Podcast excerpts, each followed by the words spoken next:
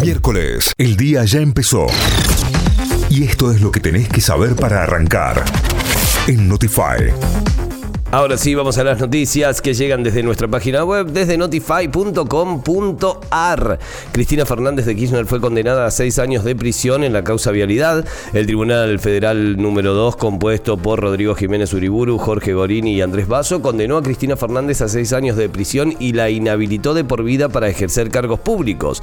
De igual manera, la vicepresidenta no irá presa ni tendrá ninguna prohibición para seguir en su cargo y también podrá ser candidata, ya que el fallo debe quedar firme para ser aplicado al mismo tiempo, Cristina anunció que en 2023 no será candidata a nada.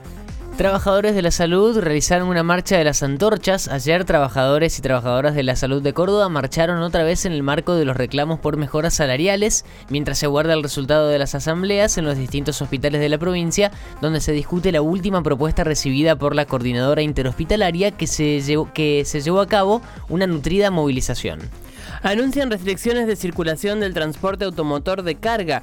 La Dirección General de la Policía Caminera informó que los días miércoles 7, jueves 8 y domingo 11 de diciembre del 2022 se establecerá una restricción de circulación de vehículos de transporte de carga que regirá para ambos sentidos de rutas nacionales que atraviesen la provincia de Córdoba. En el marco del feriado largo, la medida alcanza las rutas 7, 8, 20, 35, 38, 158, 9 y 19 y quedan exceptuadas las rutas nacionales 36, 60 y 148, además de la autopista Córdoba-Rosario.